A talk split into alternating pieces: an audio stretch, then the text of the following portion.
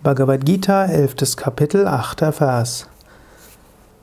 Natu mam shakya sedrashtum anenaiva svachakshusha divyam dadami te chakshuhu pashya me yogam aishvaram. Krishna, der Lehrer und Inkarnation Gottes, sagt zu Arjuna, dem Schüler, Jedoch vermagst du mich nicht mit deinen physischen Augen wahrzunehmen. Ich gebe dir das göttliche Auge, siehe meinen edlen Yoga. Im vorigen Vers hat Krishna dem Arjuna versprochen, ich werde mich dir zeigen, du wirst mich in meiner kosmischen Form Vishvarupa oder Viratsvarupa wahrnehmen.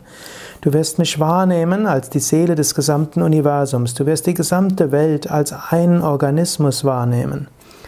Krishna sagt hier, das ist aber nicht mit physischen Augen möglich, es ist mit Divya Chakshu möglich, also mit dem göttlichen Augen, mit dem Auge der Intuition. Oder man kann auch sagen, indem du die Welt wahrnimmst wie Gott, durch die Augen Gottes.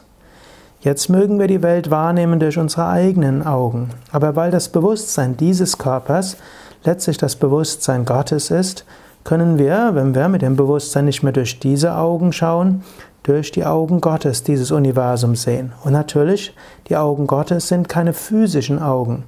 Die Augen Gottes sind kosmische Augen, sind letztlich das Bewusstsein an sich. Um Gott wirklich zu erfahren, ist es daher nötig, sein göttliches Auge zu öffnen. Wie machst du das?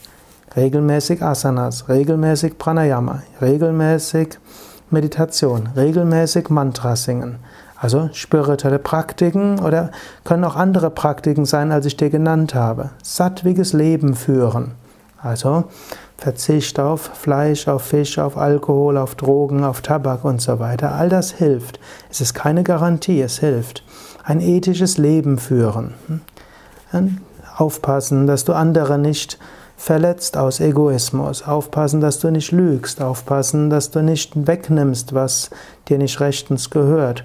Aufpassen, dass du nicht zu gierig bist und so weiter. Also alles, was in den Yamas und Niyamas steht. Also eine ganze Menge gilt es zu tun. Gott wahrzunehmen, Gott zu erfahren, ist keine Kleinigkeit. Es geht nicht mit so Halbherzigkeit. Einfach mal so ein bisschen ab und zu mal meditieren und wenn man gerade nichts Besseres zu tun hat, ein paar Asanas üben.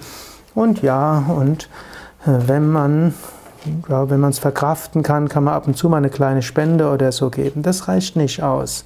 Wenn du wirklich Gott erfahren willst, dann musst du dein Leben dem auch widmen.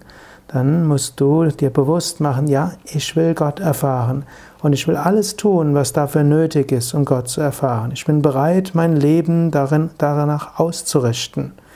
Und ich werde die spirituellen Praktiken machen. Ich werde mich an die ethischen Richtlinien halten. Ich werde auch auf das eine oder andere verzichten, auch mal auf kleine Vorteile, um langfristig wirklich Gott erfahren zu können. Ein solcher Entschluss, der ist notwendig. Mach ihn, triff ihn vielleicht jetzt oder erneuere deinen bisherigen Entschluss. Vergegenwärtige dir, alles andere in diesem Universum hört irgendwann auf. Es gibt nur eines, was bleibt. Und das ist die Erfahrung Gottes, denn Gott ist die Ewigkeit.